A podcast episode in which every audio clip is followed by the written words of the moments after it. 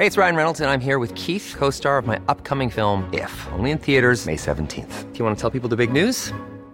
All right, I'll do. Sign up now and you'll get unlimited for $15 a month in six months of Paramount Plus Essential Plan on us. Mintmobile.com slash switch. Upfront payment of $45 equivalent to $15 per month. Unlimited over 40 gigabytes per month. Face lower speeds. Videos at 480p. Active Mint customers by 531.24 get six months of Paramount Plus Essential Plan. Auto renews after six months. Offer ends May 31st, 2024. Separate Paramount Plus registration required. Terms and conditions apply if rated PG.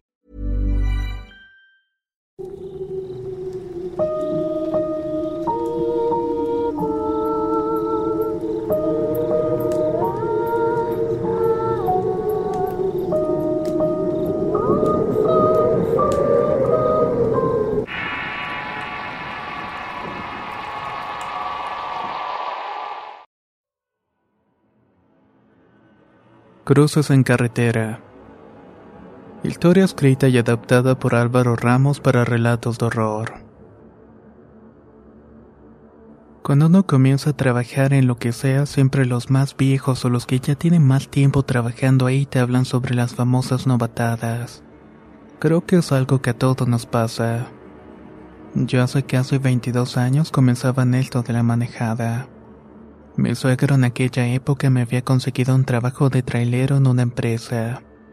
Era nueva y realmente tenían a lo mucho unos cuatro trailers.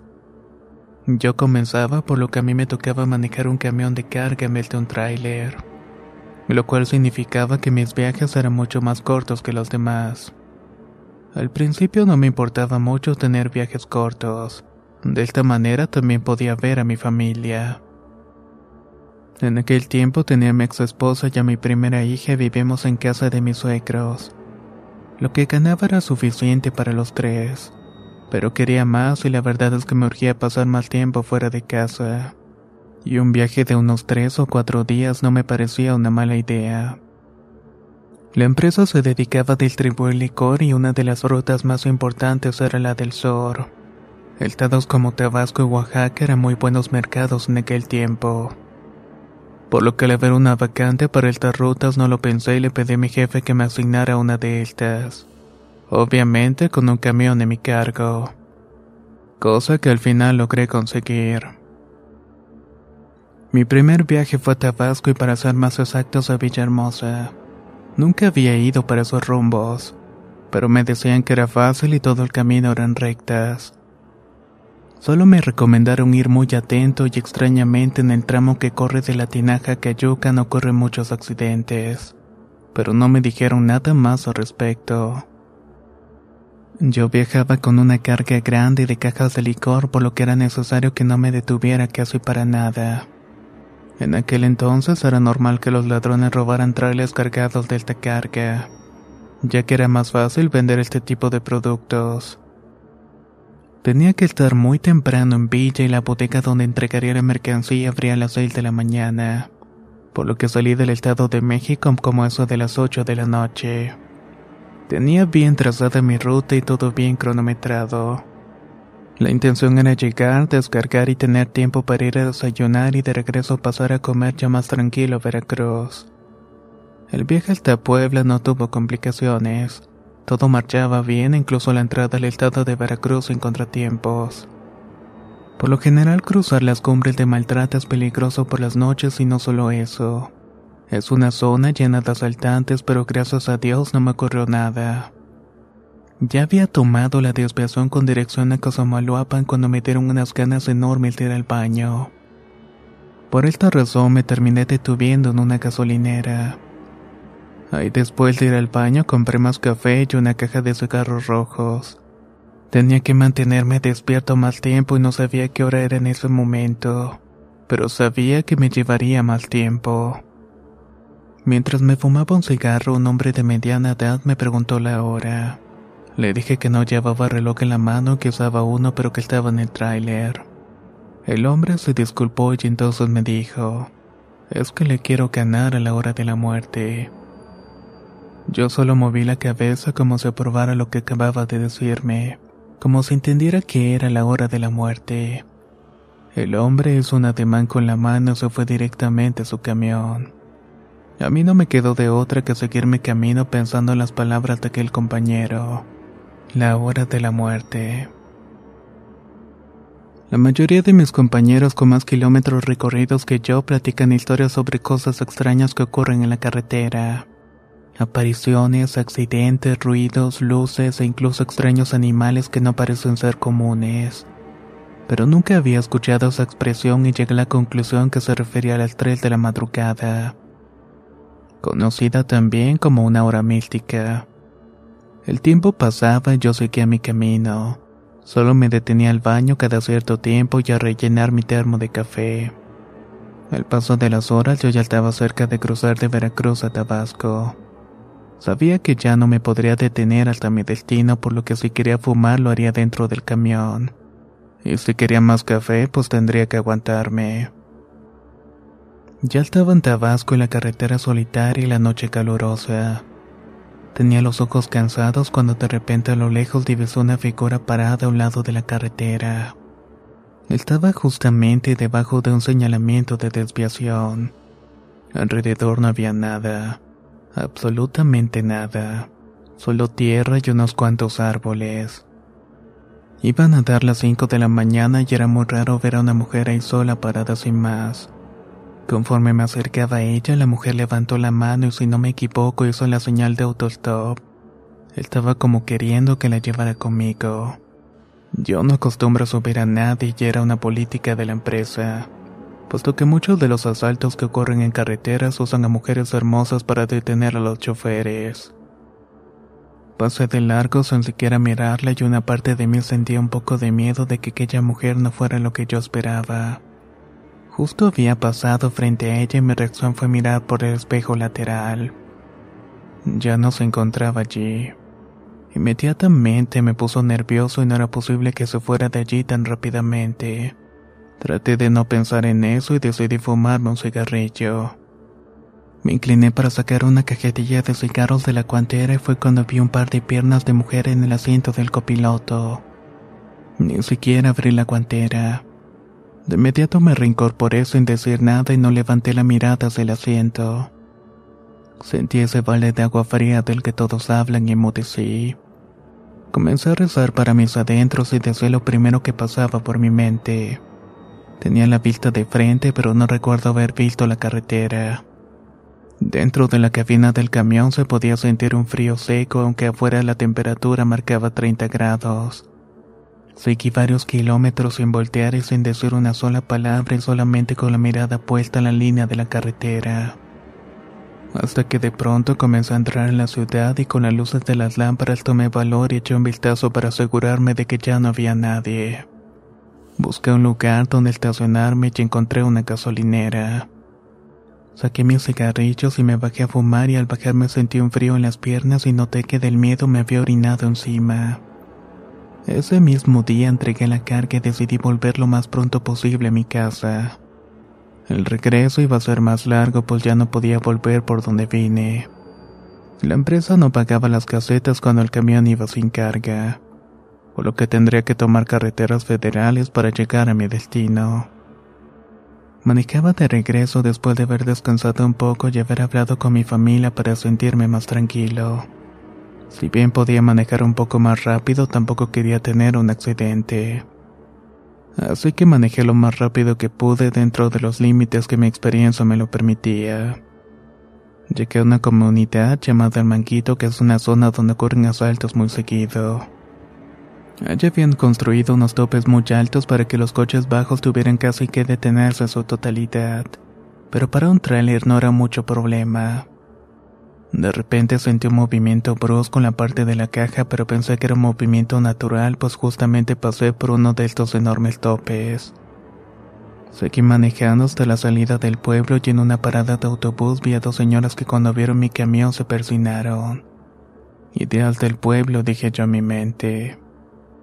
Seguí por esa carretera hasta una gasolinera donde me bajé al baño y a comprar algo para el camión. Fue cuando un trabajador del lugar me dijo, Amigo, tenga cuidado más adelante. Hubo un deslave y están pasando uno por uno. Antes de llegar a la zona del deslave, un federal de caminos me detuvo para inspeccionar la caja. Le dije que venía vacía, pero que con gusto la abría. Dígale a su acompañante que se baje también. No, oficial, vengo solo. Solo quiero que se baje para verificar que todo está bien. No los voy a reportar ni nada. Le juro por Elta que viajo solo, señor. Le dije mientras besaba una cruz que hice con mil dedos. Life is full of awesome what ifs, and some not so much, like unexpected medical costs. That's why United Healthcare provides Health Protector Guard fixed indemnity insurance plans to supplement your primary plan and help manage out of pocket costs. Learn more at uh1.com. If you're looking for plump lips that last, you need to know about Juvederm lip fillers. With Juvederm Volbella XC and Juvederm Ultra XC, your lip look, whether it's subtle or bold, can last up to one full year with optimal treatment and no additional maintenance. Find a licensed specialist and see if it's right for you at juvederm.com today. That's J U V E D E R M.com. Add fullness to lips in adults over 21 with Juvederm Volbella XC or Juvederm Ultra XC. Do not use if you have severe allergies or a history of severe allergic reactions, or if you're allergic to lidocaine or the proteins used in Juvederm. Tell your doctor if you have a history of scarring or taking medicines that decrease the body's immune response or that can prolong bleeding. Common side effects include injection site redness, swelling, pain, tenderness, firmness, lumps, bumps, bruising, discoloration, or itching. As with all fillers, there's a rare risk of unintentional injection into a blood vessel, which can cause vision abnormalities, blindness, stroke, temporary scabs, or scarring.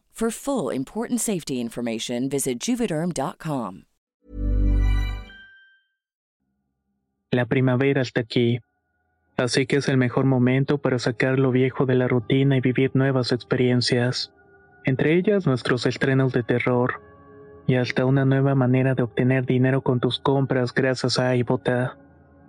iBota es una app que puedes descargar totalmente gratis y que te da la mayor cantidad de dinero en efectivo en cientos de artículos y marcas. No solo las botanas que disfrutas mientras nos escuchas. Olvídate de otras apps que son igual que brujos charlatanes y solamente te dan puntos fantasmas. Con iBota simplemente agrega tus ofertas a la aplicación y obtén dinero real que podrás transferir a tu cuenta bancaria, PayPal o tarjeta de regalo. No lo dudes y únete a una comunidad con 50 millones de usuarios que ya disponen de los beneficios de más de 2.700 marcas y tiendas, como Lowe's, Macy's, Sephora y Best Buy. Y para que termines de convencerte, en este momento iBota está ofreciendo a nuestro público 5 dólares solo por probar iBota usando el código ROR cuando te registras. Solo tienes que ir al App Store o Google Play Store y descargar la aplicación iBota gratis para comenzar a ganar dinero en efectivo y usar el código ROR. Esto es iBota en Google Play o App Store y usa el código ROR. Aprovecha los nuevos comienzos y corre a descargar la aplicación para ganar más cashback.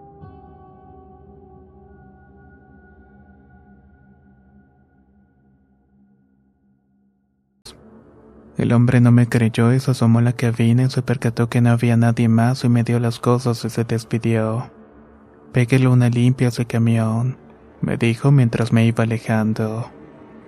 Yo me subí riendo pues me imaginé que olía orines y yo ya ni cuenta me daba. Cuando llegué al deslave me tuve que detener totalmente cerca de una hora.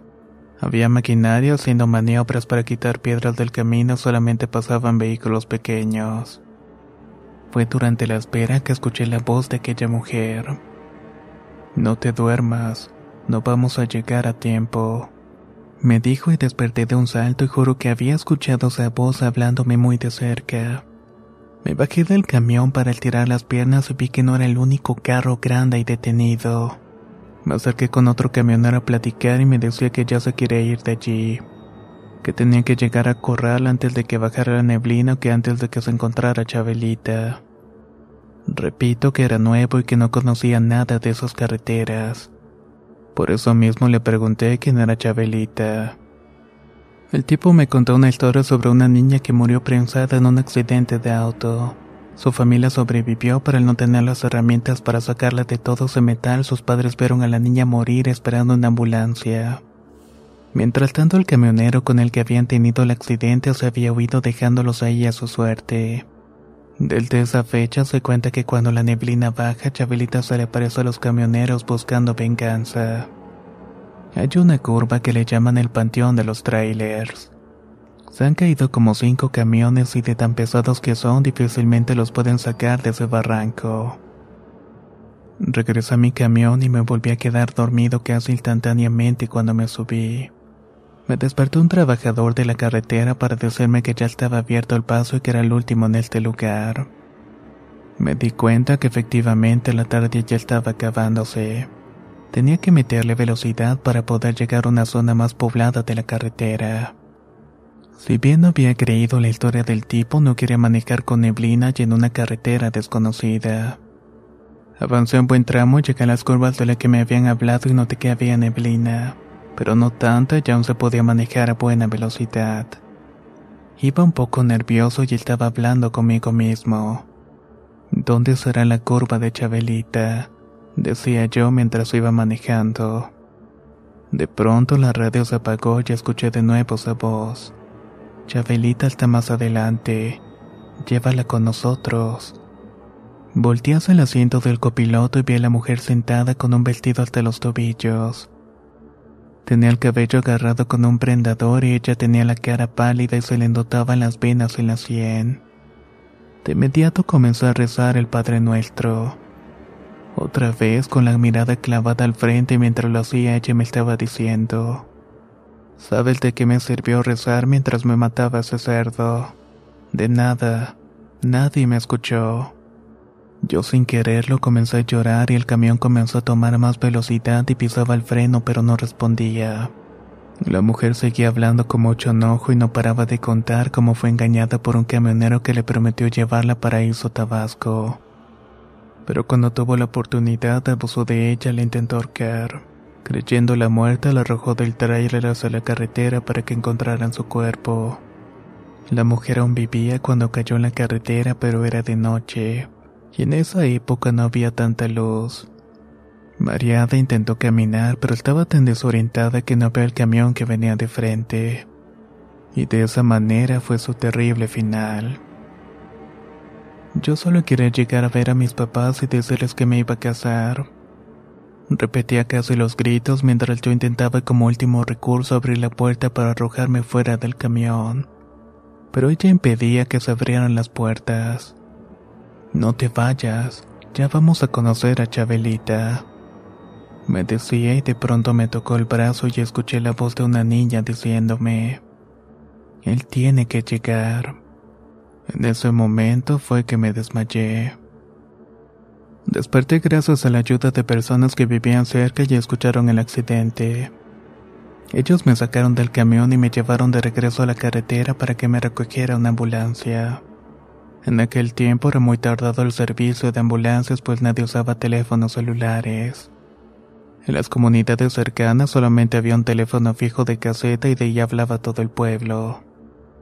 Esa noche me llevaron a un hospital y a una ciudad cercana y avisaron a la empresa y a mi familia. Yo no paraba de decirle a la gente que me rescató y a los paramédicos lo que recordaba de aquella mujer. Ellos solo me decían que tenía que estar tranquilo pero no podía. Pero cuando mi esposa llegó a verme acompañada del gerente de la empresa me pude tranquilizar un poco. Les conté todo lo sucedido y al principio no me creyeron. Pero cuando los análisis de sangre salieron negativos sustancias se dieron cuenta de que no estaba mintiendo. Estuve algunos meses sin trabajar por los fuertes golpes que me había llevado, pero en todo ese tiempo no dejaba de pensar en lo que me había sucedido. Dentro de todas mis pertenencias me faltaba una cadenita que usaba con el nombre de mi hija. La había dado perdida en aquel accidente. Pero justo cinco meses después de mi accidente llegó un cartero a entregar un sobre dirigido a mí. Dentro del sobre vi una carta y la cadenita. La carta decía lo siguiente. Honorable es aquel que a pesar de sus fallas nunca se olvida de lo que realmente importa en la vida. Hoy te salvó Chabelita. Mañana quizás no tengas tanta suerte. La carta estaba firmada por Aro Marcial. Investigué quién era Aro Marcial y supe que era uno de los hombres que me había ayudado aquel día. Cuando por fin estuve bien de salud, regresó a ese lugar acompañado de mi esposa e hija y me entrevisté con don Aarón. Él me dijo que algunas semanas después a su puerta se presentó una niña y le entregó mi cadenita. La niña le dijo que era de mi hija y que la teníamos que devolver. Nosotros le decimos Chabelita porque en la cruz que pusieron sus padres deseo Isabel. Cada año le ponemos flores para recordarla. Y al contrario de lo que se cuenta, ella no provoca los accidentes. Siempre que algún chofer de camiones se salva, lo último que recuerda es a Chabelita. No sabemos qué provoca los accidentes, pero estamos seguros que si no ha habido tantas gracias a esa pequeña. No existe mucha información sobre el accidente de Chabelita, pero la gente del lugar cuenta que sus padres perdieron el control e invadieron el carril contrario. El camión que venía enfrente para evitar golpearlos de lleno giró para evitarlos, pero la carga le pegó en la parte trasera del vehículo. Esta los mandó al barranco dejando atrapada a la niña entre los fierros. El hombre, por intentar salvar la vida de todos, terminó matando únicamente a la pequeña. Tomó su camión, avisó en el pueblo, se fue en búsqueda de una ambulancia, pero nunca volvió. Desde aquel día nació la leyenda de Chabelita. Ya no trabajo de eso, ya no vivo con mi ex esposa. Pero cada año de mi accidente trato de ir a dejar flores a la curva de Chabelita. Siempre acompañado de mi hijas Lorena la mayor e Isabel la más chiquita.